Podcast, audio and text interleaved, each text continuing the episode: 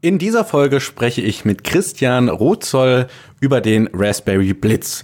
Und meine lieben Zuhörer, ich muss euch anfangs schon warnen, das hier ist keine Folge für blutige Einsteiger ins Thema Bitcoin, sondern eher für Fortgeschrittene, die sich auch schon mit dem Lightning-Netzwerk befassen. Ganz kurz, das Raspberry Blitz ist ein Computer, mit dem man eine Lightning Node zu Hause laufen lassen kann, die praktisch die ganze Zeit online ist. Das heißt, ähm, man muss jetzt nicht das auf dem Computer, auf dem Heimcomputer mit oder Laptop laufen lassen, sondern das ist ein eigenständiger Computer. Wir werden aber auch im Gespräch nochmal genau erklären, wie der Raspberry Blitz funktioniert, was das genau ist und wie ihr ihn selber installieren könnt. In dieser Folge empfehle ich euch auf jeden Fall die Show Notes genauer durchzuschauen, vor allem den GitHub-Link von Christian, weil ihr dort Bilder zum Beispiel findet, die ja das Ganze nochmal visualisieren und dann kann man sich das auch viel besser vorstellen. Nach diesem Wort der Warnung wünsche ich allerdings viel Spaß beim BTC Echo Podcast mit Christian Rutzoll. Der BTC Echo Podcast. Alles zu Bitcoin, Blockchain und Kryptowährungen.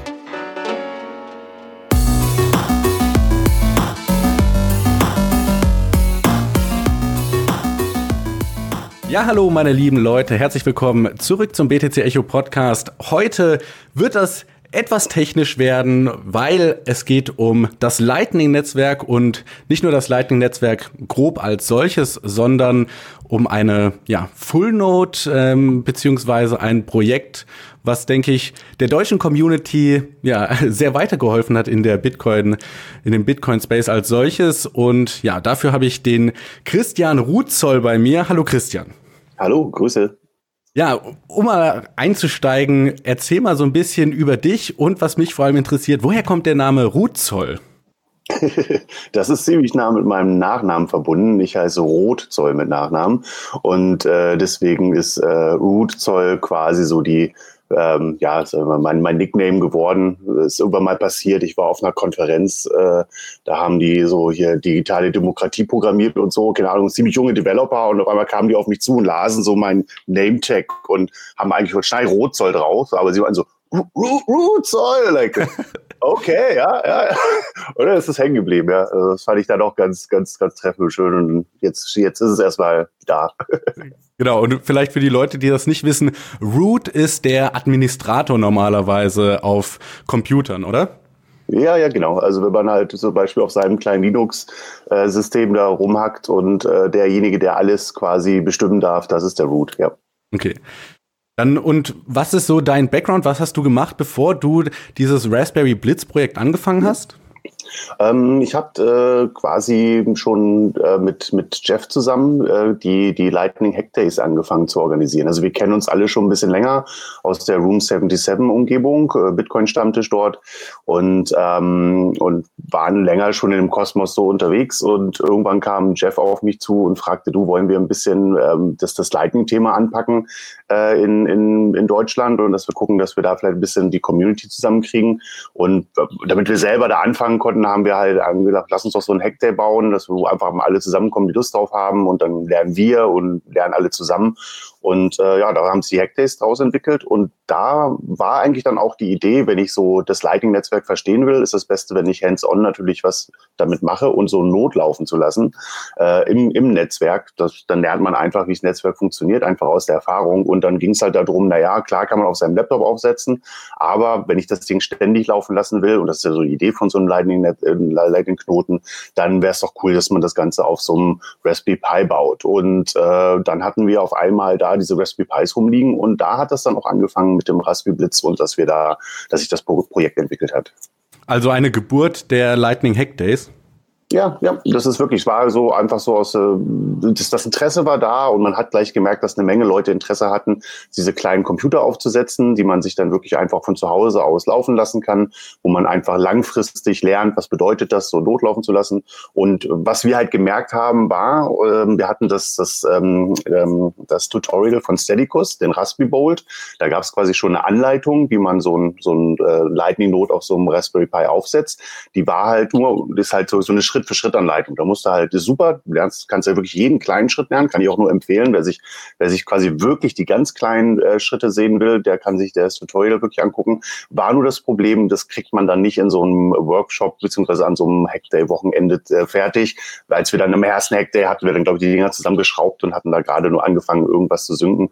Ähm, da haben wir halt gemerkt, na, es wäre doch schön, wenn man da, wenn da schneller gehen würde und dass man da auch ein bisschen schneller zum, zum Punkt kommt, um wirklich dann aktiv so Not zu betreiben. Und dann haben wir angefangen, dieses, diese, diese Anleitungen zu verskripten, also Stück für Stück so Bash-Skripte draus zu schreiben.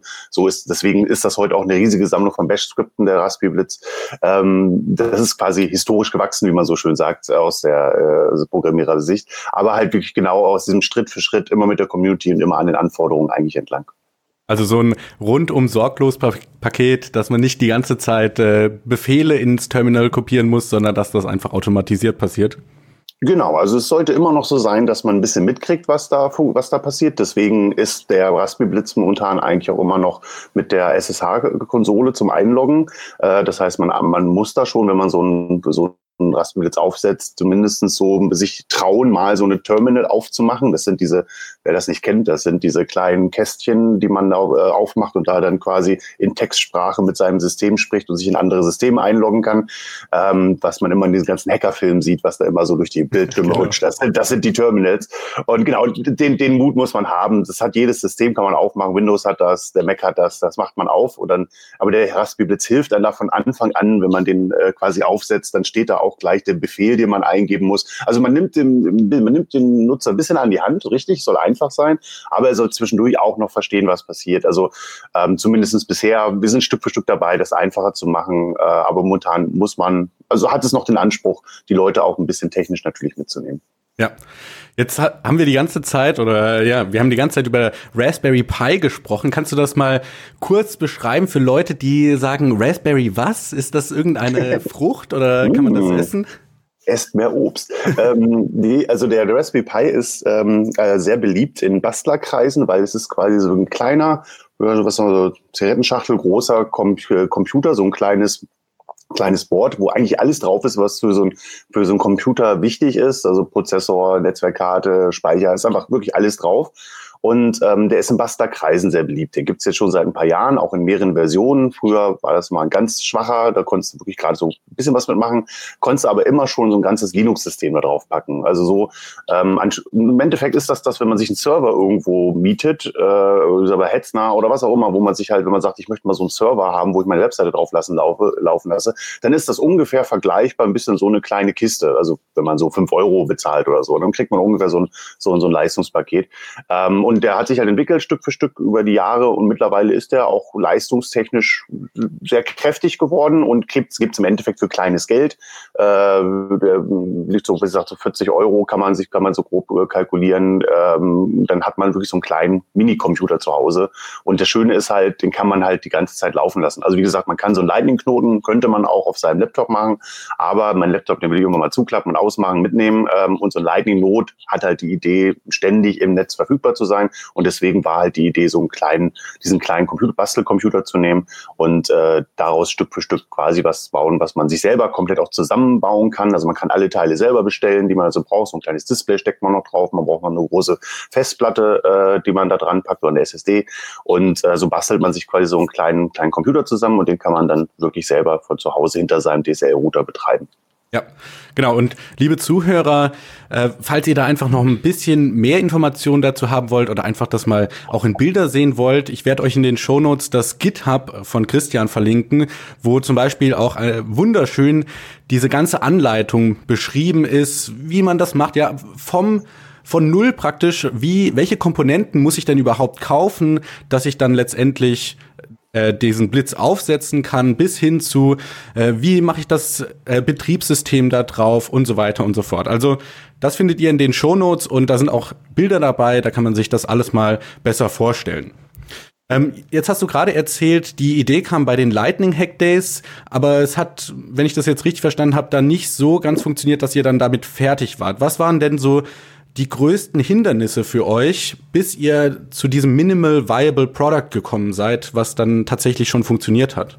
Hm, Im Endeffekt ist das äh, schwer zu definieren, ab wann es wirklich so dieses Minimal Viable Product war. Ähm, ich glaube schon, so beim, wann war das beim ersten Hack, haben wir halt gemerkt, so nach dieser Anleitung kommen wir halt gerade so anfangen, die Blockchain zu sinken und das war's.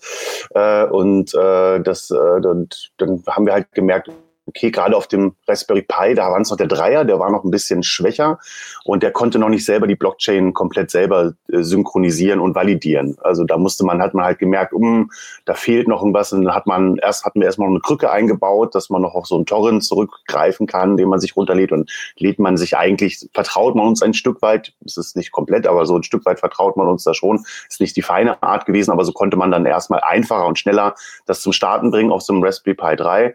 Ähm, mittlerweile, wie gesagt, ist dieser mit dem Vierer jetzt auch schon so, wie wir uns gewünscht haben. Jetzt kann ich die ganze Blockchain wirklich selber ähm, äh, synken und durchrechnen und durchkontrollieren, dass da wirklich alles so nach den Regeln verläuft, wie, wie ich das äh, nach den Bitcoin-Regeln verstehe, dass da ne, so das, was wir uns alle wünschen. Das heißt, was daher am Anfang haben wir halt gemerkt, wir mussten so ein paar Sachen einbauen ähm, und mehr und mehr von den, sage ich mal, kleinen, hilf hilfreichen äh, Features. Was ist, wenn da mal was kaputt geht, dann wie repariere ich das und was kann ich da an- und ausschalten? Was sind noch wichtige Punkte? Was kann der Bildschirm noch bieten? Also im Endeffekt ist das ein wachsendes Projekt und hm, ich würde sagen, das war, oh, schwer zu sagen, so nach zum, zum dritten Hackday war es, glaube ich, so das erste Mal. Da haben wir doch das erste Mal äh, wirklich gesagt, hier kannst du dir gleich einen Raspberry bestellen. Also wenn du kommst zum Hackday hier, kannst du dir gleich einen klicken und dann äh, so ein Set zum Zusammenbauen.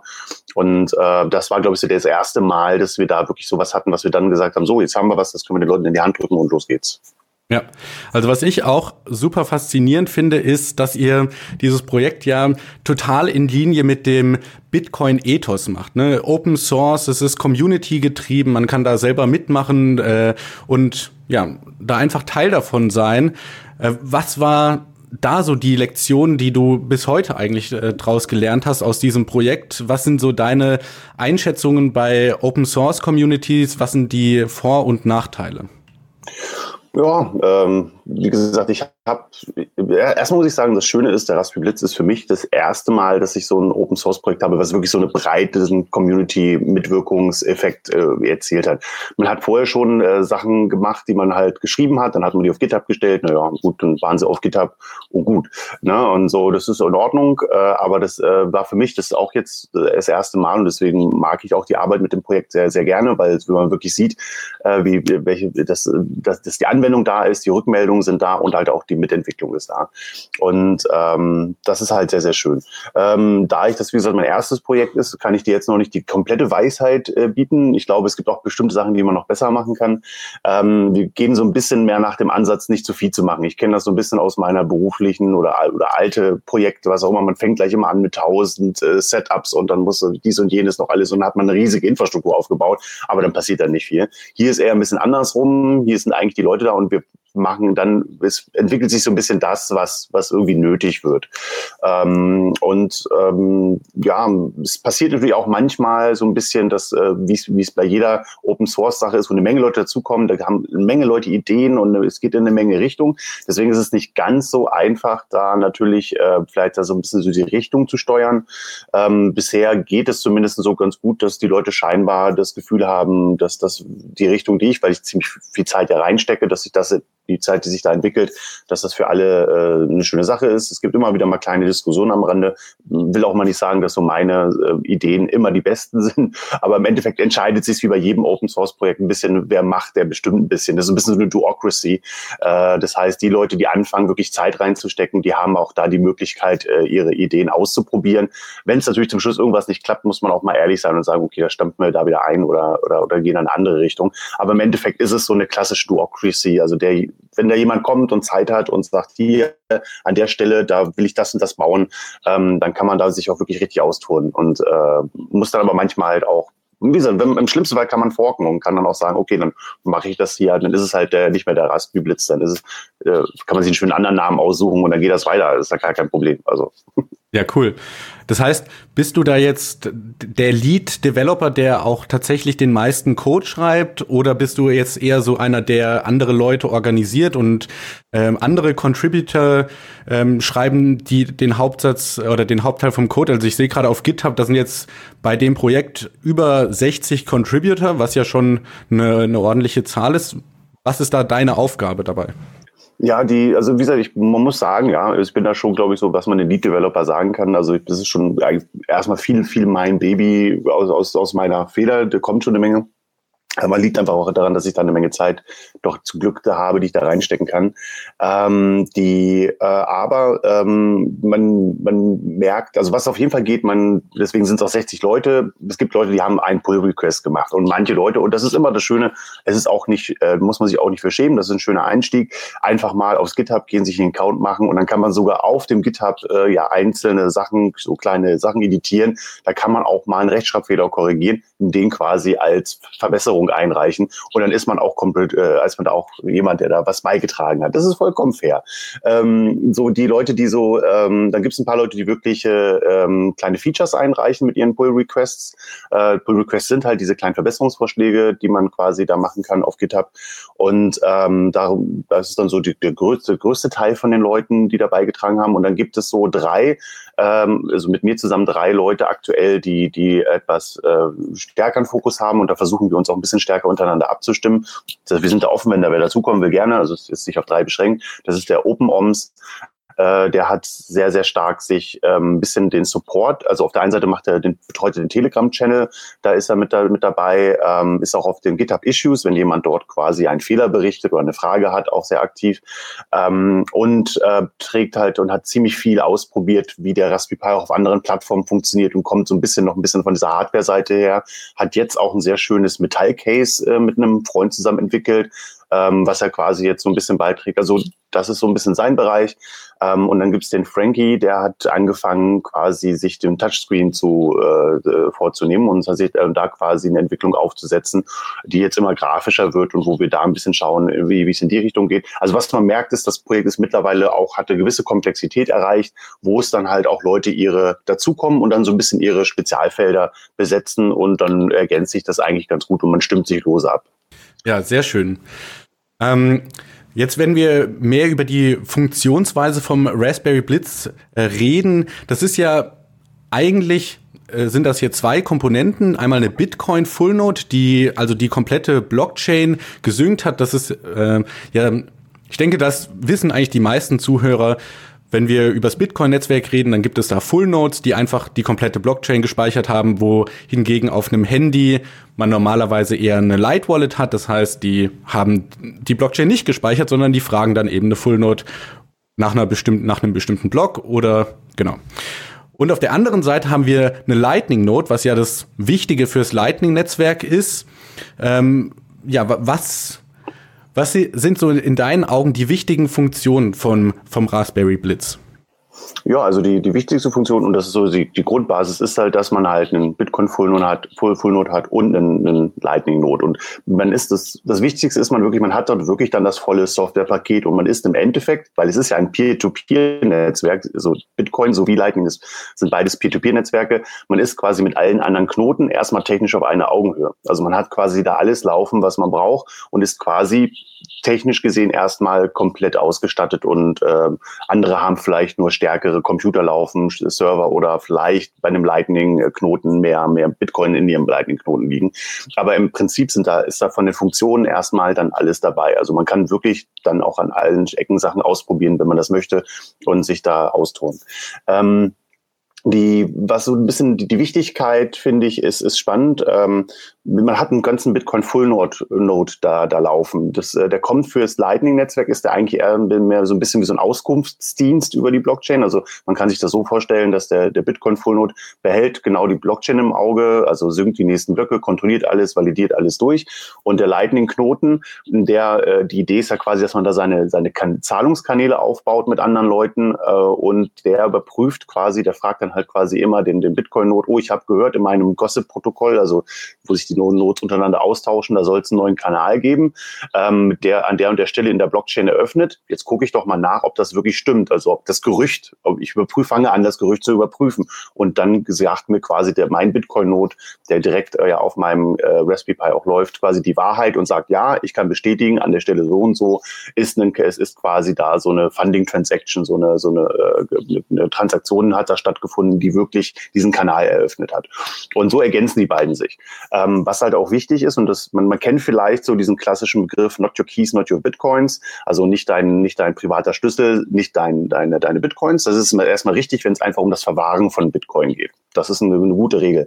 Mit dem Node erweitert sich das eigentlich so ein bisschen, so ein bisschen Not Your Node, Not Your Rules. Also quasi nicht dein, dein, dein Bitcoin Full Node, dann sind es auch nicht deine Regeln.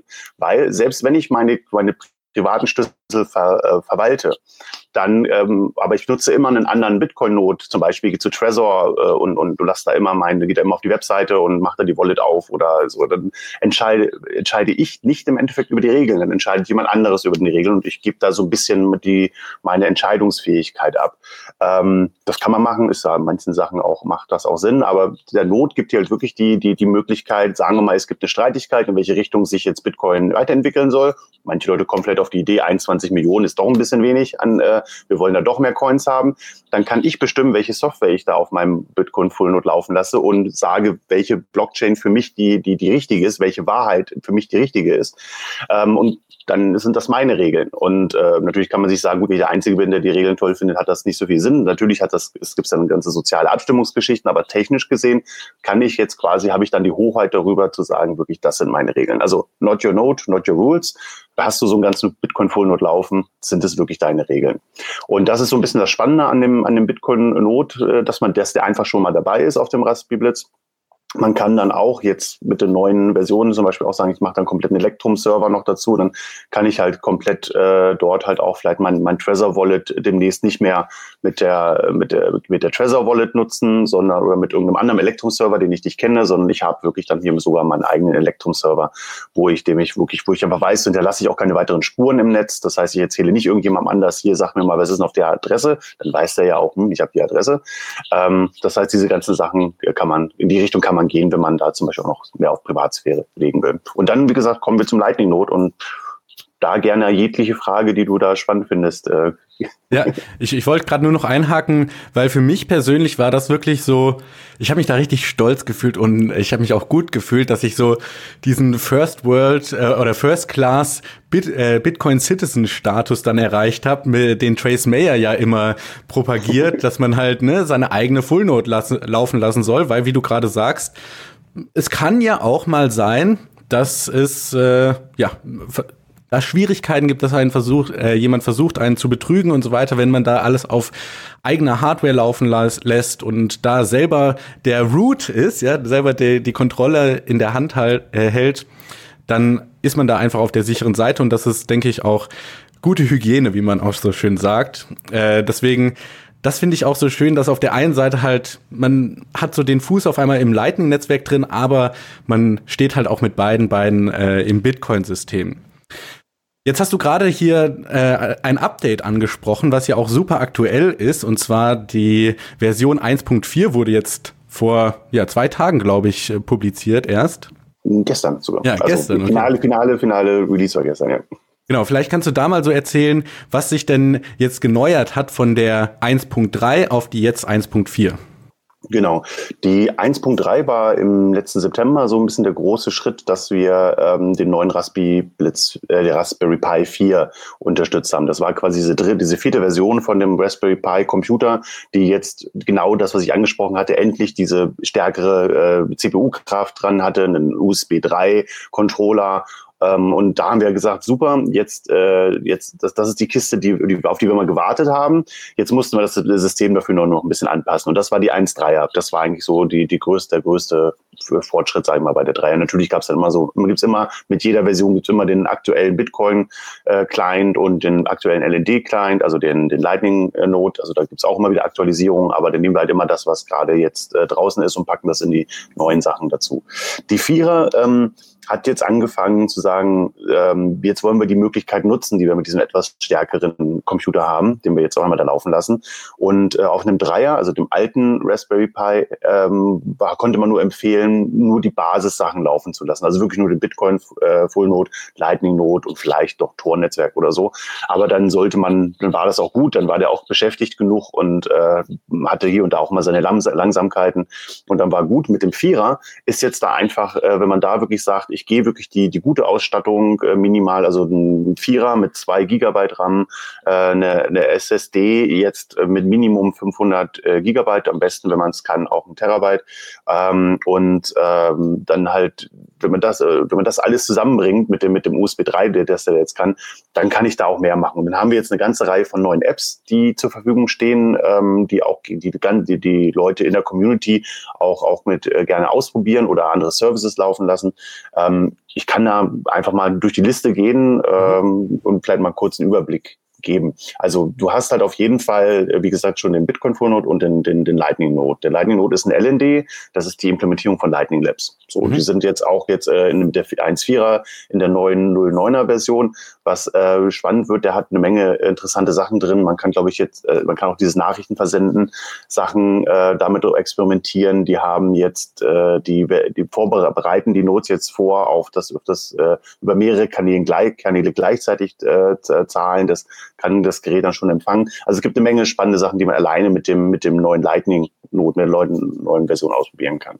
Ähm, dann ist die neue, das Redesign von dem Write the Lightning drauf. Äh, das Write the Lightning ist, äh, gibt mir quasi auf meinem Raspberry Blitz, quasi auf dem Raspberry Blitz, so eine, äh, eine, eine Webseite, die ich aufrufen kann und dann kann ich, kann ich meinen gesamten Node, quasi mein Lightning Node komplett über diese Webseite, wie man es ein bisschen gewohnt ist von, äh, von, einem, von einer guten Internetseite, äh, das Management machen. Weil normalerweise, wenn ich nur den den, den LED dort habe, nur den, den Lightning-Knoten, äh, der, da muss man dann auch, auch aufs Terminal den würde man normalerweise so die ganze Zeit mit wirklichen Befehlen äh, steuern. Das ist nicht für jedermann und das ist, äh, wie gesagt, für die, für die Leute, die wirklich ganz tief in die Mechanik rein wollen, ist das der Weg. Dieses Ride the Lightning gibt einem einfach einen schönen Überblick im Dashboard und äh, wie meine Zahlungen alles schön auswählen. Also wie gesagt, das, das hilft auf jeden Fall, wenn man dann so äh, ins alltägliche Notmanagement gehen will. Und das hat jetzt, das ist jetzt rausgewiesen, das war auch schon auf der alten Version drauf. Das ist jetzt in der 1.4er mit, äh, mit der aktuellen Version, die hat ein komplettes Redesign gemacht, sehr hübsch geworden. Ähm, dann haben wir in der letzten Version angefangen, die, den Touchscreen. Also seitdem der Raspberry Blitz draußen ist, hat er immer schon so ein kleines LCD, was man so oben drauf äh, steckt. Das ist wie so ein kleiner Bildschirm. Und der hat immer schon so ein bisschen Informationen gegeben, wo ist, bin ich gerade im Prozess, äh, was muss ich vielleicht jetzt gerade, was will der jetzt gerade von mir, wie muss ich mich einloggen und äh, nachher kriegt man so, ein, so einen Status-Bildschirm ähm, die ganze Zeit. Das war bisher immer nur eine Anzeige. Aber der, der, der, die Hardware, die wir da immer schon am Anfang mit immer empfohlen haben, das war eigentlich immer schon Touchscreen. Und äh, in der letzten Version, der 1.3er, hat der Frankie angefangen, das schon mal so rudimentär zu unterstützen. Wollen wir schon experimentell, kann man, der, kann man den halt anschalten, diesen Touchscreen. Also man äh, zum Schluss gibt es so ein Service-Menü, wenn man das aufgesetzt hat, da kann man reingehen beim Raspberry Blitz äh, und sagen, hier, ich möchte den Service, das Service, die App, das möchte ich aktivieren, kann man quasi alles zusätzlich anschalten und da kann man halt auch den Touchscreen anschalten und die 1.4er hat jetzt da noch auch nochmal ein Update für den Touchscreen bekommen, wo das jetzt schon grafischer wird, wo man jetzt so ein bisschen sieht, welche, mit welchen grafischen Elementen kann man da arbeiten äh, und das wollen wir Stück für Stück dann auch weiterentwickeln. Ist also auch eine schöne Ecke weitergekommen. Ähm, dann haben wir ähm, von den ganzen Apps, die jetzt da zusätzlich drauf sind, äh, kann ich auf jeden Fall das Tor anschalten. Das war in der 1.3 ja auch schon drin. Das ist jetzt bei der 1.4er jetzt äh, mit einem, mit einem etwa noch konsequenter umgesetzt, dass wir jetzt auch die neuen Tor 3 Adressen da verwenden, wo es Sinn macht. Das sind diese etwas längeren Adressen noch, aber die äh, haben auf jeden Fall noch weitere, äh, also die, die Privatsphäre ist dort mit denen auf jeden Fall noch stärker gegeben. Ähm, da, wo sie Sinn machen, sind die jetzt auch verfügbar. Und was wir merken, wir, es macht mehr und mehr Sinn, bei so einem Not, den ich von zu Hause laufen lasse, mehr und mehr quasi auf Tor zu setzen ähm, weil äh, die alleine schon, es gibt ein paar technische Vorteile, ähm, zum Beispiel, wenn man von außen erreichbar sein will, dann muss man auf seinem Router eigentlich so einen Support öffnen und so. Also es geht auch ohne das, aber wenn man dann einfacher erreichbar will, dass Leute auch spontan Kanäle zu einem aufbauen können, dann sollte man davon außen erreichbar sein. Das ist nicht für jedermanns Sache, dann in sein Router zu gehen, da was zu konfigurieren und welche Ports. Mit dem Tor, das tunnelt sich aus allem raus. Also das kann ich wirklich irgendwo zu Hause anmachen, anschalten und das findet dann auf jeden Fall einen Weg äh, raus ins, ins, ins Tornetzwerk und dann ist man übers Tornetzwerk auch öffentlich erreichbar. Also das ist eine sehr schöne Sache, alleine technisch gesehen. Ähm, und ähm, natürlich auch der Privatsphärenfaktor ähm, wenn man so ein Ding zu Hause stehen hat, möchte man vielleicht nicht, dass die ganze Welt rausfinden kann, dass ich zu Hause äh, diesen Lightning-Knoten hier bei mir äh, betreibe und da liegt vielleicht ein halber Bitcoin drauf. Das ist vielleicht auch nicht für jeden. Äh, das Privatsphärenschutz äh, ist da halt auch, auch sinnig, sei es halt äh, gegen, gegen mögliche, weiß ich, äh, Leute, die da etwas Böses wollen oder sei es halt auch, sage ich mal, staatliche Kontrolle. Es gibt ja auch Leute, die lassen das in Ländern laufen. Äh, da kann es mal klingeln und dann, dann wird es wird es ein bisschen härter. Also das heißt, da Privatsphäre, Tor, das hintertierende Tor laufen zu lassen, kann, kann definitiv Sinn machen und das ist auch einen guten Schritt weiter. Ähm, die, ähm, genau, soweit erstmal. Also hast du irgendwas? Ja, ich, ich habe jetzt zwei Fragen. Einmal, ich habe jetzt zum Beispiel ein Raspberry Pi äh, 3. Heißt das mhm. dann, für mich ist die 1.4 eigentlich irrelevant, weil meine Hardware gar nicht gut genug ist, diese äh, Software laufen zu lassen? Oder ist das für alle Hardware? Das ist für alle Hardware. Also ich habe das auch noch ausprobiert mit meinem alten Raspberry Pi 3. Ähm, das läuft, aber man sollte halt bei dem alten nicht anfangen, die ganzen Apps anzuschalten. Also das ist halt so der der Dreier. Wie gesagt, das ist, im Endeffekt ist sogar die immer mit jedem Update wird eigentlich ähm, werden auch viele Performance-Vorteile äh, nochmal rausgekitzelt. Das heißt, man kann auch für eine alte Kiste nochmal so ein bisschen Geschwindigkeits ähm, Bonus mitnehmen, wenn man, wenn man updatet. Aber ähm, darf auch nicht vergessen, es kommt jetzt mehr und mehr dazu, zumindest was man aktivieren kann. Man sollte da dann sich auch klar sein, naja, ich, ich, ich werde mir jetzt nicht noch extra eines für so einen Elektrum-Server jetzt nochmal drauf installieren oder sowas, dann ist die Kiste wirklich überfordert. Also das, äh, aber, aber ja, man kann mit der alten Dreier auch weiter arbeiten. Man muss halt immer sagen, die, die Kiste ist langsam und dann muss man der auch manchmal ein bisschen Zeit geben, bis sie, bis sie fertig ist. Und du meintest ja jetzt auch, wenn ihr ein neu, neues Update äh, rausbringt, dass ihr dann LND und Bitcoin aktualisiert, ist das dann von Nachteil, wenn ich da nicht update oder ist das eigentlich irrelevant für die Funktionalität? Hm, Basis Lightning geht, also auch wenn du noch eine ältere Version hast, gab eine ganz alte, also die, die, äh, zum Beispiel, wenn du noch die 1.2er laufen hast, da würde ich dir ein Update empfehlen. Du musst jetzt nicht, wenn du jetzt wirklich per se nicht den gesamten äh, Raspberry Blitz Update machen willst, kannst du auch nur per Kommandozeile nur den LND, also die, den updaten. Das sollte man machen, weil der hatte da, da gab es einen Bug, der, äh, also, der gefixt wurde, der durchaus relativ kritisch war. Also das also mindestens sollte man die 1.3er laufen haben vom Raspberry Blitz. Äh, wenn man noch eine alte laufen hat, sollte man sich da vielleicht einfach nochmal hinsetzen und da nochmal gucken, dass man das Ding nochmal aktualisiert. Ansonsten ähm, kann man auch im, im Lightning-Netzwerk aktiv sein mit dem, mit dem älteren Knoten. Man wird da jetzt quasi nicht rausgeschmissen. Aber es gibt natürlich gewisse äh, Features, die sich da entwickeln, ähm, die, wo es einfach Sinn macht, äh, da auch, auch in die Richtung zu gehen. Also man kriegt einfach mehr Optionen und äh, warum nicht? Also ist ja auch mhm. kostenlose Software und der, der Knoten kann's. Ja. Okay, genau. Und meine zweite Frage wäre jetzt, ist das tatsächlich so einfach, wenn ich jetzt äh, meinen Knoten über Tor laufen lasse, dass ich in die Services reingehe und da einmal das Häkchen mache, äh, Tornetzwerk aktivieren und dann funktioniert das einfach über Tor? Ja, im Endeffekt ist das die Idee. Also du kannst halt, du kannst auch schon während der, in, in, wegen dem Installierungsprozess sagen, ich möchte das Ding quasi von, von Anfang an hinter Tor laufen lassen, dass du nicht einmal quasi der, dem Netzwerk eine IP von dir zeigst, sondern gleich von Anfang an nur die Toradresse. Ähm, jeder kann sich quasi eine Tor, Toradresse erwürfeln. Also das heißt, da gibt es keine zentrale Verteilstelle, bei der man sich die abholen muss, sondern schubs, dann habe ich einfach mir eine, wie, wie ich wie eine Bitcoin-Adresse habe, habe ich so eine Toradresse und dann weiß erstmal keiner, wer das ist. Ähm, das kann man im Service, also entweder während des Setups sagen, ich möchte den, möchte den gleich hinter Tor aufsetzen oder, äh, dann, oder ich gehe dann wirklich, wenn ich ihn aufgesetzt habe, gehe ich und kann Tor aktivieren. Er weist dich aber darauf hin, ähm, dass es Sinn machen kann, wenn du jetzt quasi diese Privatsphäre haben willst, ähm, nochmal komplett äh, dein Lightning-Konto neu zu machen und äh, äh weil, weil, wie gesagt, kurz zur Verständnis, wenn ich bereits meinen Not aufgesetzt habe und ich habe meinen Lightning-Knoten aufgesetzt, einloggst, da habe ich eine ID und da, um diese ID habe ich mal gesagt, mit dieser ID ist zu erreichen mit meiner IP-Adresse zu Hause, so damit irgendwer dich dann auch erreichen kann. Das hast du der, dem Netzwerk mal mitgeteilt und das kannst du auch Suchmaschinen finden. Es gibt ja so Suchmaschinen fürs Lightning-Netzwerk und da steht dann auch deine IP. Und natürlich anhand so einer IP kann manche Leute halt Rückschlüsse auf die Identität äh, fassen. Und natürlich kann man sagen, oh, ich will jetzt Tor machen, entscheide ich Tor an, aber dadurch, dass du natürlich einmal diese IP mitgeteilt hast, sehen die dann, oh, jetzt hat diese, äh, diese Lightning-Knoten-ID hat jetzt quasi äh, zwar Tor, aber ich sehe ja in der Suchmaschine, da war ja mal eine IP. Also Deswegen, ähm, an sich kann man es anschalten mit einem Häkchen, wenn man aber wirklich die, die, äh, man kann auch sagen, ja, ich will es einfach so laufen lassen, ist in Ordnung. Dann ist das ein Häkchen. Will man dann aber quasi seine wirklich seine Privatsphäre aktiv äh, schützen, dann sollte man noch ein paar äh, Hinweise beachten. Und die, die, die sagt einem der Raspberry Blitz auch, aber man kann sie auch ignorieren. Also der zwingt einen nicht zur Privatsphäre, aber er gibt einem eine Möglichkeit. Okay, super. Hast du noch was zu den äh, zu dem neuen Update? Ähm, ja, ich, also wie gesagt, die, die ähm, neben den ganzen Standard-Features, die sich jetzt quasi geupdatet haben, die ich erklärt habe, äh, gibt es halt jetzt noch eine ganze Menge von neuen Services, die man ausprobieren kann. Also es gibt diesen Electrum-Server drauf, äh, den man installieren kann. Ähm, das ist der Electris. Ähm, ähm, es gibt den BTC Pay Server. Das ist so ein Online-Payment-Prozessor, also ein Payment-Prozessor für, für Lightning-Zahlungen, Bitcoin-Zahlungen. Das nutzen viele Shops zum Beispiel äh, oder Läden, wo ich, äh, ähm, wo man mit äh, Lightning zahlen kann oder mit Bitcoin für so eine Integration. Das kann man ausprobieren. Das ist jetzt drauf auf dem, auf dem Raspberry Blitz.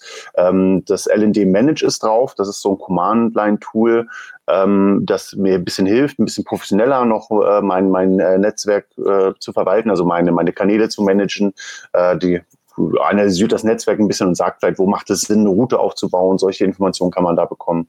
Ähm, dann ist der BTC äh, APC Explorer drauf. Das ist so ein Blockchain Explorer, den man aktivieren kann. Kennt man vielleicht von Blockchain Info oder so, wo ich einfach hingehen kann auf eine Webseite und kann mir angucken, wie die, wie da die Blöcke äh, sich aufgebaut sind. Das kann man auch komplett äh, auf seinem, auf seinem Raspberry zu Hause laufen lassen. Das heißt, man geht nicht mehr irgendwo hin und wenn man seine Adresse nachgucken will, ähm, und sondern kann das auch äh, quasi selber laufen lassen. Es ist ist dieser Loop-Service jetzt drauf, den man aktivieren kann von Lightning Labs. Ähm, wer das vielleicht schon mal gehört hat, da geht es um dieses äh, Loop-In, Loop-Out, wo ich quasi so Submarine-Swaps äh, machen kann. Im Endeffekt, was bringt mir das? Ähm, stell dir vor, ich habe mir, habe meinen Kanal aufgebaut, der hat ziemlich, da habe ich ziemlich viel, das ist ein dicker Kanal und ich habe da ziemlich viel Empfangskapazität. Also ich kann da gut äh, viel drüber empfangen, zum Beispiel für meine Kneipe oder für meinen Laden. Aber das jetzt haben die Leute da aber bezahlt und jetzt ist diese ist quasi der der Kanal auf meiner Seite voll. Ähm, das kann ich natürlich jederzeit den Kanal schließen und die Bitcoins quasi dann äh, On-Chain wieder verwalten und dann äh, zum Beispiel auf mein Hardware-Wallet legen.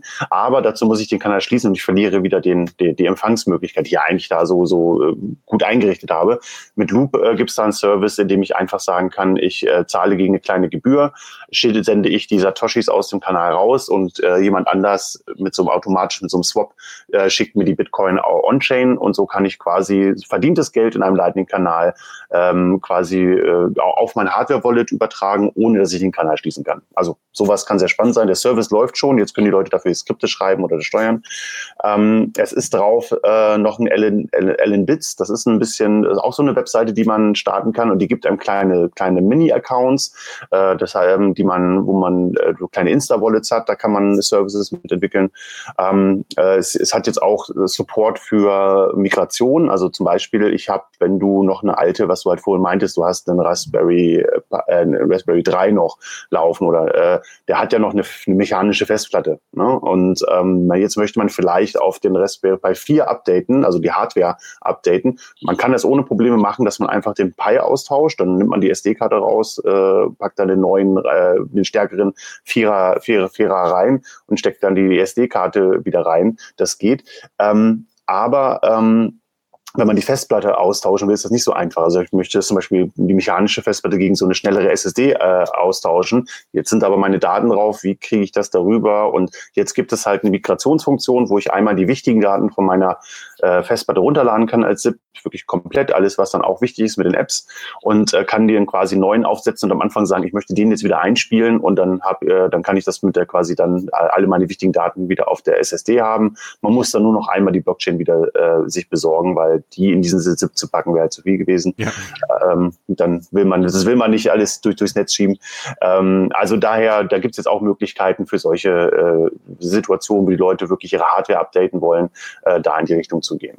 Ähm, und was noch so ein ganz experimentelles Feature ist, und das ist vielleicht ein bisschen mehr für die Profis, die hier äh, zuhören, ähm, wenn äh, jemand da mit, schon mit ButterFS äh, äh, Erfahrung hat. ButterFS ist ein, ist ein Filesystem, also wie man seine Festplatte formatiert.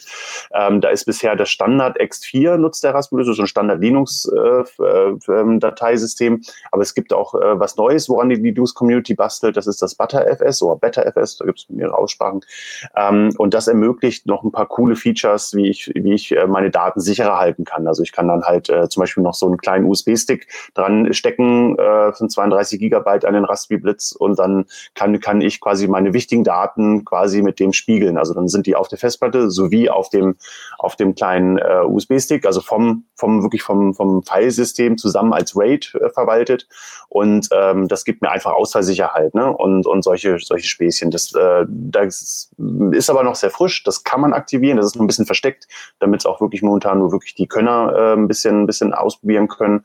Ähm, und das wäre schön, wenn da jemand Interesse hat, sich das nochmal genauer anzugucken. Auch wenn jemand sagt, ja, ButterFS, das gibt auch ZFS, warum nutzen wir das nicht? Ähm, es ist ja jetzt auch ein Abstraktionslayer im, im Raspberry Blitz drin für das, für das, für das Filesystem. Da könnte man sagen, ich mache auch noch eine dritte äh, Option, baue ich jetzt da rein und baue da auch noch ZFS drauf. Äh, ich persönlich habe dafür nicht die Zeit, aber wenn da jemand sagt, äh, habe ich Lust drauf. Jetzt gäbe es da die Möglichkeit, da einzuhaken, wenn da jemand äh, Lust hat. Aber alleine schon mit dem ButterFS, was, was ich jetzt vorbereitet habe, da schon das auszuprobieren. Aber wichtig ist experimentell, das bitte nur mit dem Knoten machen, wo nicht wirklich jetzt, äh, sage ich mal, mein alltägliche, mein, mein großer Lightning-Knoten drauf läuft. Das ist wirklich eher noch wirklich zum Ausprobieren.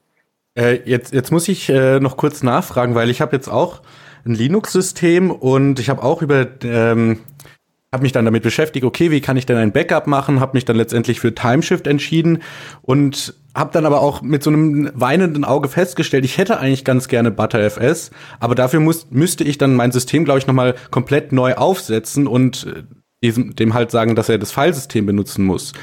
Wäre das beim Raspberry Pi auch so? Oder du hast jetzt gerade irgendwas von Abstraktionslayer mhm. gesagt. Ist das ja, ja. wollte, ich, wollte ich jetzt lieber mitverwirrt. Ähm, ja, ganz kurz. Also, soweit ich weiß, auf einem normalen Linux-System gibt es sogar eine Möglichkeit, ähm, da äh, zu sagen, ich, ich, ich äh, wandle meine Festplatte um. Da, da gab es da gab es irgendwelche Möglichkeiten, musste mal schauen. Okay. Den, den, den Weg haben wir allerdings für die, ähm, jetzt für den Raspberry jetzt nicht gewählt, oder beziehungsweise ich habe den jetzt nicht gewählt, weil ähm, im Zuge der, des, äh, dieser, diese, des, des Butter FS-Umzugs wird das wird die, wird die Festplatte auch noch partitioniert. Also es arbeitet jetzt mit drei Partitionen. Wie gesagt, da kriegt man normalerweise nichts von mit. Das ist jetzt alles wirklich der technische Hintergrund. Äh, das wird in drei Partitionen eingeteilt, zwei Butter-FS-Partitionen und eine äh, noch eine FAT32-Partition. Und das war vorher nicht da. Und ich glaube, deswegen wäre es schwer, dass so die Daten, die bis daher da sind, da umzumodeln. Das, also Vielleicht fände man da auch einen Weg, aber das war mir zu risky, dass da, dass da was, was schief geht. Ähm, und deswegen haben wir das, oder ist das erstmal so gebaut, dass du, wie gesagt, diesen Migrationsfall einmal runterlädst und dann setzt du quasi das System, also machst du quasi einen frischen, frischen Blitz nochmal, äh, fängst da an, nochmal mhm. frische SD-Karte und dann sagst du hier und jetzt starte bitte mit diesem Migrationsfall und damit zieht er sich dann quasi seine Konfiguration und seine Daten rein und äh, setzt dir das Ding frisch auf. Ähm, so ist der Weg aktuell beim, beim Raspberry Blitz. Okay, also das heißt ja, da sind ja jetzt echt super viele Feature in der neuen Version drin. Ist das so auch eure Vision, dass ihr den Raspberry Blitz zu so einem rundum sorglos Paket praktisch äh, entwickeln wollt, dass man praktisch jetzt als Otto Normalverbraucher sagen kann, okay, ich äh, gehe mal diese Amazon-Liste durch, ich bestelle mir das alles und dann mache ich diesen Prozess, lerne vielleicht auch noch was über Bitcoin, Lightning und Netzwerke als solches im Prozess und habe dann meinen Electrum-Server zu Hause laufen, meinen BTC Pay-Server, wo ich vielleicht, dass ich mir einen Online-Shop zusammenklicken kann und dann das damit benutze. Ist das so eure Vision auch? Also Schritt für Schritt kommen wir dahin. So mal, es ist halt äh, momentan zum Lernen ist es super. Da kommt die Idee halt auch her, dass man was zum Lernen und Experimentieren hat. Ähm, aber wir haben halt gemerkt, Stück für Stück ähm, wird das Ding auch immer solider. Also es ist, wie gesagt, es ist jetzt viel Zeit auch reingelaufen, in die ein bisschen in diese, wenn ein Fehler mal passiert, dass, dass man möglichst Optionen hat, das wieder zu reparieren. Das ist halt, wir haben halt gelernt aus all den Rückläufen, die wir natürlich gehabt haben, Leute mit ihren Problemen da möglichst einfache Lösungen zu finden. Ähm, auch auch der Bedienbarkeit. Äh, wie gesagt, bisher ist es noch mit dem mit der mit dem Terminal über SSH sich da einzuloggen. Äh, das für die, für die nächste oder beziehungsweise für die nächsten zukünftigen Versionen ist da auch die Überlegung, das dann einfacher zu machen, dass ich zum Beispiel das Ganze über den Browser aufsetzen kann. Da wird man wahrscheinlich von vornherein mit dem Tor-Browser arbeiten. Also da muss man sich dann einmal den Tor-Browser runterladen, aber danach sagt einem dann der Raspi Blitz einfach, äh, hier tipp mal die, die, die Adresse ein und das, das Passwort und dann kannst du quasi gesichert mit deinem Gerät übers Tor-Netzwerk, äh, aber komfortabel, wie man es gewohnt ist, äh, über den Webbrowser. Also in die Richtung zu gehen, äh, das macht es, glaube ich, für eine Menge Leute dann einfacher. Ähm, und auch der Touchscreen soll ja Stück für Stück genau da ein bisschen in die Richtung gehen, das im Alltag einfacher zu machen, ähm, das Ding einfach mal schnell zu checken, kurz zu verwalten, Kleinigkeiten da einzurichten.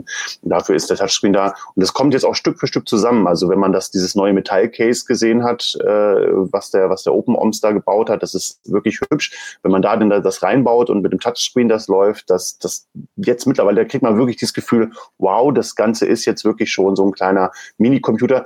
Äh, ich will jetzt nicht Apple sagen, aber es kriegt so ein bisschen mit, mit dem Designcharakter so ein bisschen. Also es ist, äh, es ist schon wirklich ein Produkt, was, was man am Anfang so gar nicht geglaubt hatte, wo man nur noch, sage ich mal, sage ich mal, Platinen zusammengesteckt hat da und äh, dann war das halt so ein zusammengesteckter Bastelcomputer. Das kriegt jetzt, wenn man will, ähm, geht das Stück für Stück schon in eine einfache Richtung, sodass sich das wirklich jeder aufsetzen kann und zu Hause betreiben kann. Also jeder mit Technikinteresse. Ich würde jetzt nicht sagen, das ist, äh, würde meine Mutter irgendwann mal bedienen können oder verwenden können, oder, aber jeder mit Technikinteresse, der es gewohnt ist, so ein bisschen mit Computern mal was, was auszuprobieren ähm, und auch äh, für, für, für den soll es geeignet werden oder für die soll es bedienbar sein.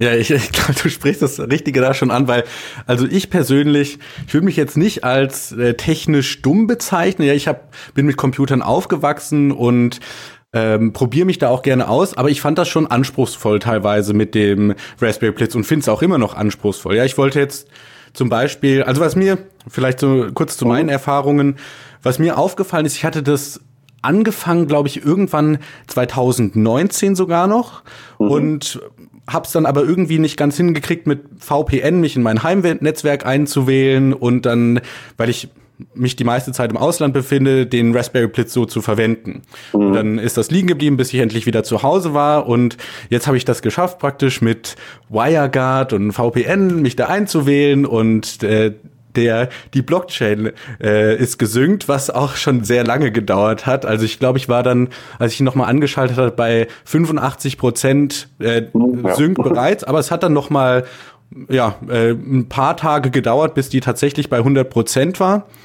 Also das ist mir schon so aufgefallen. Man muss schon da die Geduld mitbringen und nicht direkt erwarten, ja, ich steck das zusammen und ich kann direkt loslegen, sondern ja, das, das braucht ein bisschen. Wobei ich glaube, man kann ja auch da ähm, einen Shortcut gehen, weil der Grund, warum der Sync von der Blockchain so lange dauert, ist ja, dass der Raspberry Pi eigentlich ein sehr schwacher Computer ist im Vergleich jetzt mal zu einem herkömmlichen Laptop oder so, oder?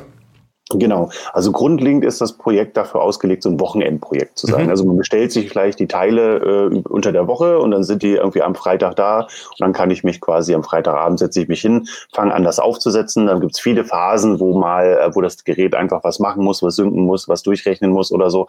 Und in der Zeit kann ich, äh, keine Ahnung, eine Serie gucken oder mich mit meinen Freunden unterhalten oder was. Also wie gesagt, das ist so, das ist das, ist für ein Wochenende auf. Also wenn man es wirklich von Anfang bis zum Ende äh, bauen will, ist es so ein Wochenendprojekt. Äh, für zu Hause. Auf den Hackdays oder auf, äh, soll, äh, auf den Workshops ist so die Idee, entweder man bereitet das schon stärker vor, dann kann man das so verkürzen auf so drei Stunden, wenn man, wie gesagt, da schon zugesehen hat, äh, dass da die auf der Festplatte schon die Blockchain drauf mhm. ist oder ähnliches, äh, dann kann man das für solche äh, Workshops und äh, sowas auch verkürzen auf, wenn man es wirklich bauen will, auf so drei Stunden.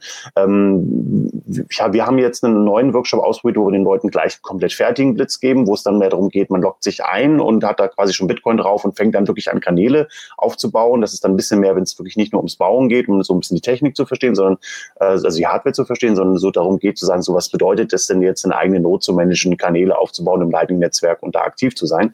Ähm, das sind so die Varianten, für, für die wie wir es gebaut haben, ne? also mit, mit unseren Ansätzen. Wie gesagt, zu Hause ist das ein Wochenendprojekt. Ähm, und ähm, wenn man natürlich dann noch sagt, ich möchte die, die Blockchain selber synken, ähm, dann äh, gerade mit dem Dreier war das der, der also ich, ich habe es nie ganz durchgemacht. Das, ist, das war mir, also äh, manche Leute haben berichtet mir von mehreren Monaten, die es wow. gebraucht hat. Aber dafür war der halt auch nicht gemacht. Ne? Ja, also ja. das Deswegen, deswegen hatten wir immer ja schon drin die Möglichkeit, das über so ein Torrent zu machen, die wir zur Verfügung stellen. Oder wenn man uns nicht traut, und das empfehle ich dann eigentlich auch eher, die, die, die Möglichkeit, sich einen Laptop zu nehmen, da einen Bitcoin-Core äh, sich runterzuladen, die Blockchain dort auf dem Laptop zu, zu validieren und zu synken, also runterzuladen und durchzurechnen. Dann hat man das selber gemacht, weil das ist ja auf meinem Laptop dann passiert. Ähm, und dann kann man das übers Netzwerk übertragen. Das dauert so vier Stunden, ähm, die Blockchain einmal dann quasi übers Netzwerk rüber zu schieben auf den Raspberry Pi.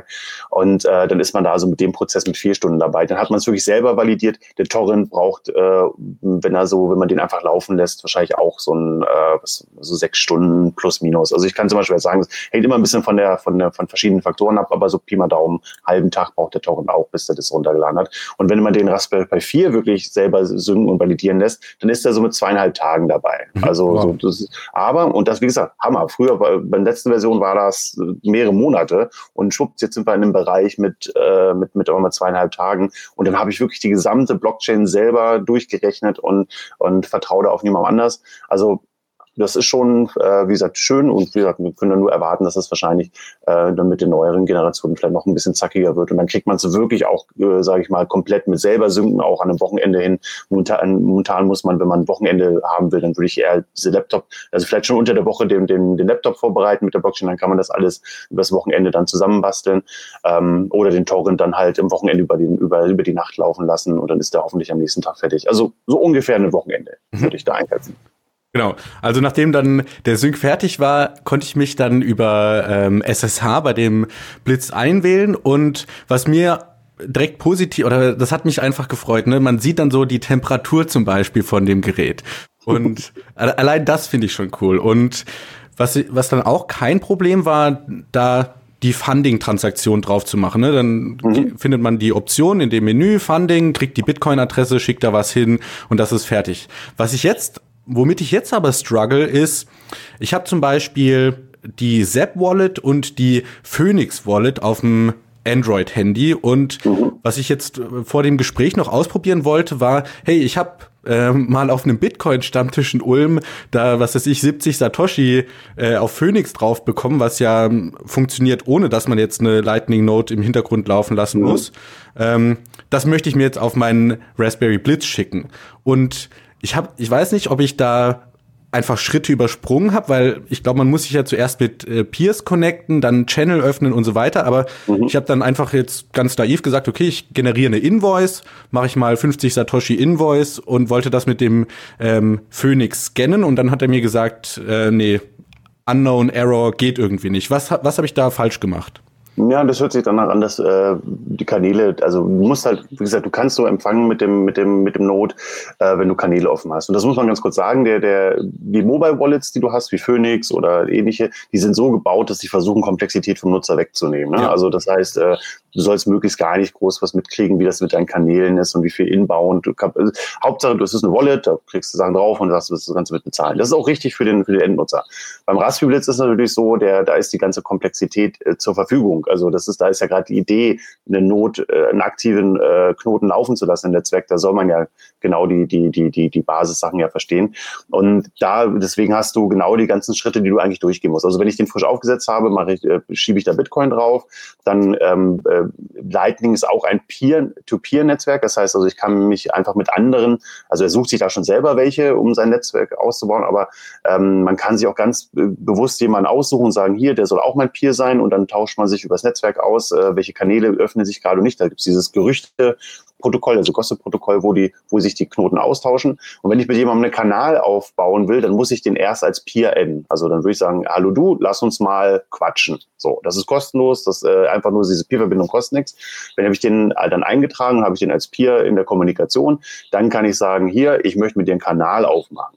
Und dann ähm, verhandelt, dann kann man quasi da die, die Parameter festsetzen. In der Raspberry-Blitz-Oberfläche, in dem SSH ist das wirklich nur extrem äh, minimal, dass man das einfach wirklich einmal ausprobieren kann. Man hat aber die Command-Line mit allen, äh, mit allen Möglichkeiten. Dann kann man halt äh, die Kleinigkeiten verhandeln über den Vertrag, über den, über den Kanal. Ähm, am einfachsten ist es eigentlich oder am schönsten ist eigentlich diese ATL, diese Write the Lightning Web-Oberfläche, mhm. sich, zu, sich zu aktivieren. Da sieht man das eigentlich alles nochmal schön im, im Kleinen, ähm, auch mit, mit kleinen Häkchen, die man setzen kann für die ganzen Optionen. Also das heißt, da muss man seinen Kanal aufbauen. Da habe ich dann einen Kanal äh, aufgebaut. Das heißt nicht unbedingt. Darf ich da nur, ja? nur ganz kurz äh, dazwischenhaken?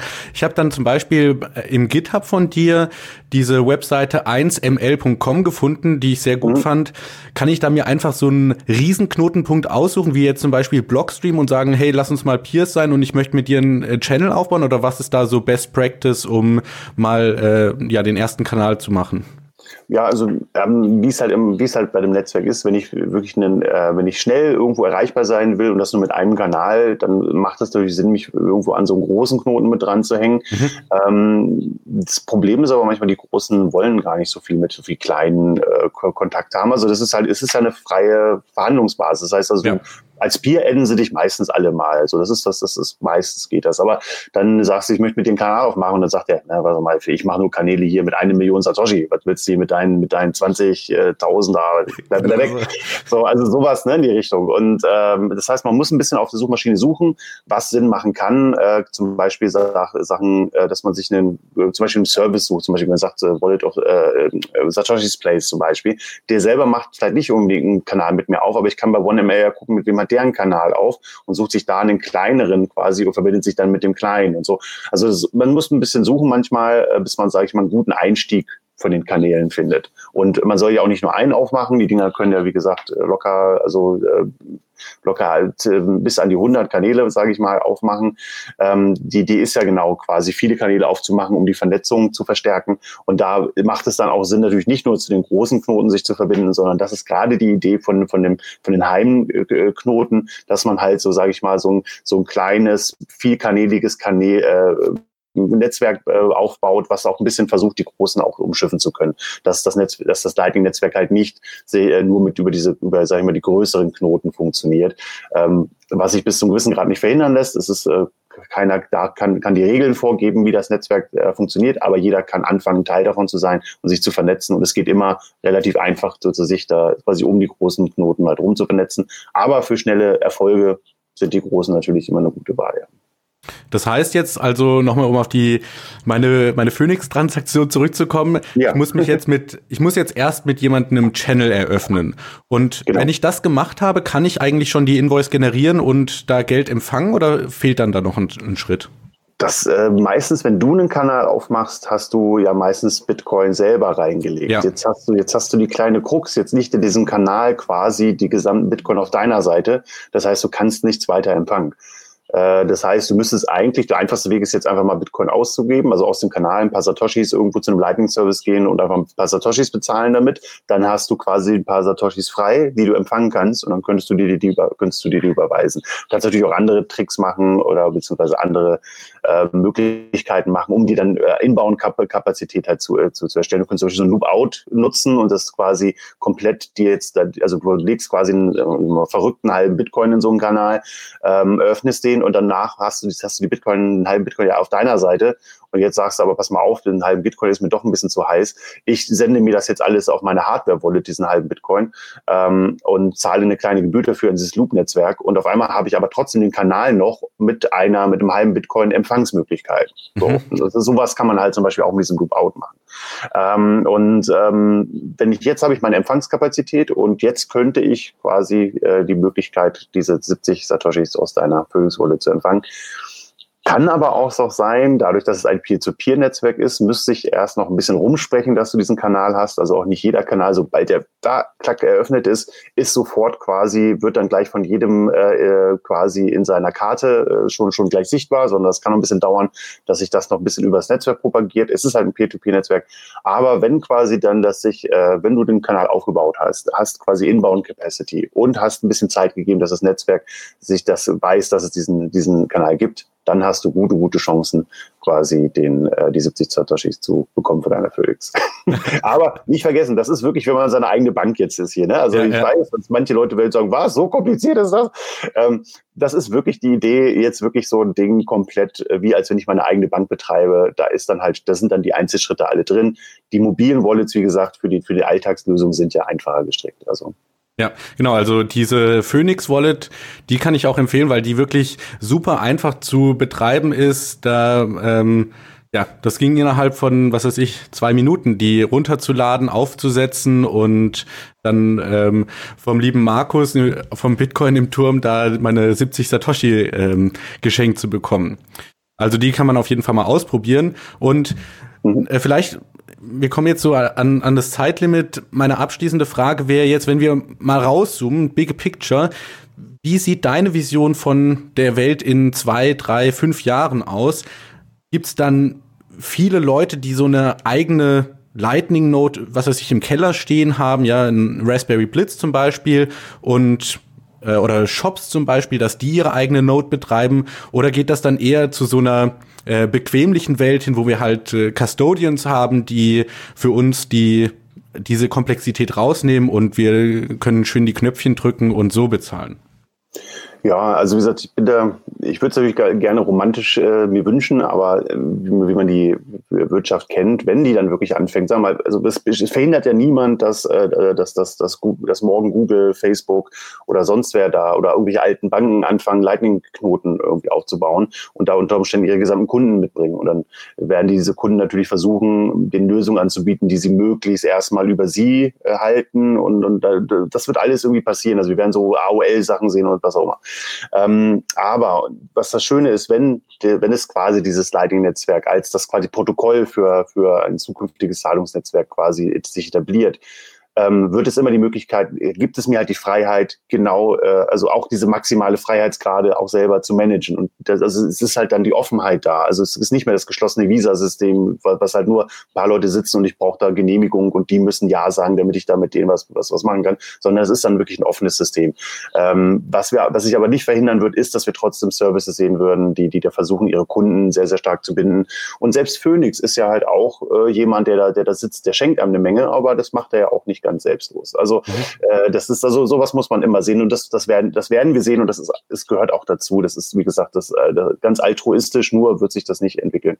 Aber dadurch, dass es die Freiheitsgrade gibt, ähm, werden wir halt auch sehen, äh, dass es Leute gibt, die sehr die halt äh, diese diese Home Notes halt auch fahren werden, äh, weil es bringt mir halt genau diese das, äh, nicht diese Einschlusscharakter, die, die dann irgendeine, irgendeine Firma versuchen, weil die, manchen Leuten wird das auf den Sack gehen und die werden sagen, nee, ich möchte es jetzt wirklich, äh, hier gibt's doch diese kleinen Dinger, die sind doch jetzt auch schon recht, recht einfach zu bedienen. Jetzt hole ich mir so ein Ding, stelle mir das hin, schalte das an und äh, fange an, das selber quasi zu, zu managen. Oder fange das an, für Freunde und Bekannte zu machen. Man wird sich untereinander versetzt äh, und untereinander quasi vernetzen. Ähm, wie hat das Christian Decker neulich schön gesagt? Ähm, also es wird da, es wird Hobbyisten weiter in dem Netzwerk geben und die Hobbyisten werden äh, halt quasi, für die wird es auch ein Anreiz sein, die Profis äh, in, in Check zu halten. Also quasi, weil die Sache, sobald sich nämlich einer von denen ähm, sage ich mal, irgendwie schlecht behandelt, irgendwie der versucht irgendwie fies hochzudrehen oder was auch immer. Also irgendwie, ne, also wenn Leute versuchen ja irgendwie Stellen zu besetzen in so einem Netzwerk, um da vielleicht auch irgendwie von zu profitieren. Firmen suchen normal nach Profiten und das wird passieren. Ähm, dann, wenn da aber einer anfängt, äh, zu, zu blöde Sachen zu machen, dann gibt es da tausend andere Leute, die dann bereitstehen, die Alternativen anzubieten.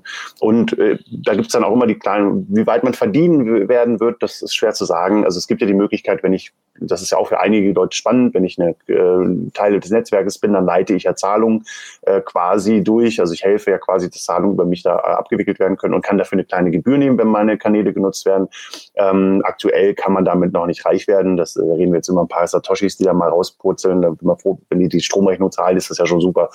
Ähm, das dauert auch ein bisschen, also nicht auch gleich erwarten, ich stelle mir da so Not hin und ich sehe dann zack, zack, zack, zack, zack, wie auf einmal alle über meine Notrouten. Nee, dafür muss es Gründe geben. Man muss sich halt dann ein bisschen so eine schöne Ecke suchen im Netzwerk, wo da halt auch es Sinn macht für Leute, über dich, über einen selber rüber zu routen. Also das, äh, wie sich das aber in der Zukunft zeigen wird, wie da dann die, die, wenn es halt viele große gibt, die da irgendwo anfangen, irgendwie auch die Fees dazu zu machen, dann werden, und dann kann man da äh, die versuchen zu unterbieten und dann so versuchen, auch Leute über sich zu routen. Da, also das wird ein interessantes Spielfeld auf jeden Fall werden.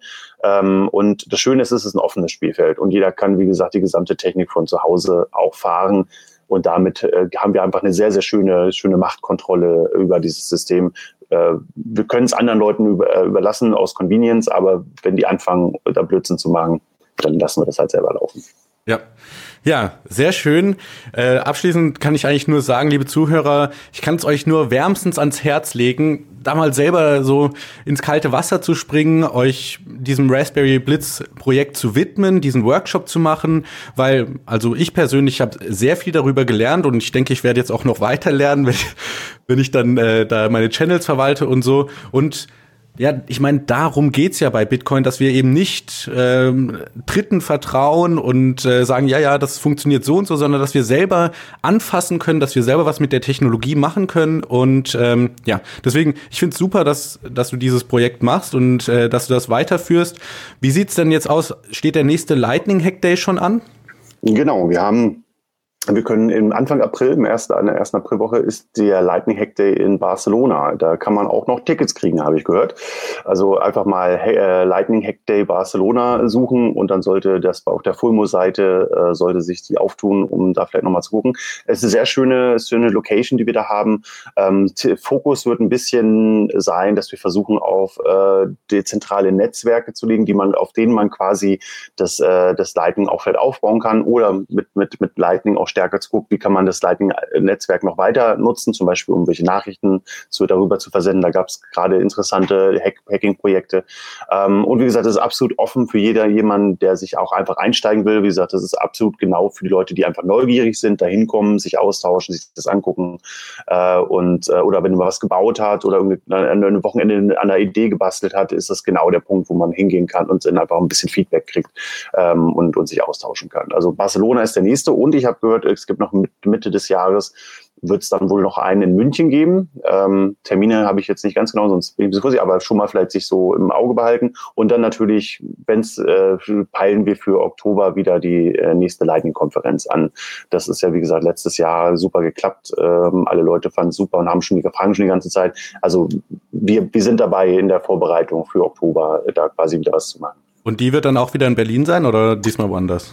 Ja, also wir haben so ein bisschen die Idee, dass wir die Hackdays jetzt versuchen, so ein bisschen auch mal äh, internationaler aufzusetzen, also zumindest im Europa-Kontext. Vielleicht wird es auch mal, keine Ahnung, vielleicht wird es auch mal was Exotischeres, aber so bis man so ein bisschen die, die Hackdays nutzt, dass man da so ein bisschen, äh, ein bisschen durch, durch die Gegend bummelt und vielleicht auch mal andere Community versucht zu vernetzen. Mhm. Zum Beispiel gerade die, die, die, die Barcelona-Community, lustigerweise, als wir da waren und so mal schon mal da kurz gesondiert haben, haben wir gemerkt, da gibt es ja mehrere Leute, die reden gar nicht miteinander. Die kennen sich, also es ist so, wäre doch schön, die äh, da genau für sowas nochmal zusammenzubringen. Und äh, ist einfach perfekt. Also so genau so ist die Idee. Oder aber der die Konferenz, die, äh, glaube ich, die wollen wir persönlich zumindest erstmal für Berlin ist für uns da recht wichtig. Was nicht heißt, dass es vielleicht auch mal eine woanders geben wird, aber die nächste wird, äh, planen wir auf jeden Fall erstmal auch in Berlin. Okay, ja, super. Dann vielen Dank, Christian, für deine Zeit und für das tolle Gespräch.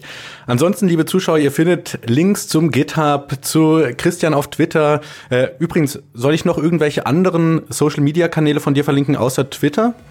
Äh, Twitter ist super. Ähm, die, ja, der GitHub, das GitHub ist eigentlich das, das Wichtigste, würde ich ja. sagen. Also es gibt die Telegram-Gruppe noch, äh, da ist ein Link ja. auch auf dem GitHub, äh, auf der README-Seite. Vielleicht für die Leute, die Telegram und einfach mal schnell reinspringen wollen und mal kurze Fragen noch haben. Sowas ist, kann auch Sinn machen, ja. Genau, also klickt euch durch die Ressourcen und vielen Dank fürs Zuhören. Bis bald. Ciao, ciao.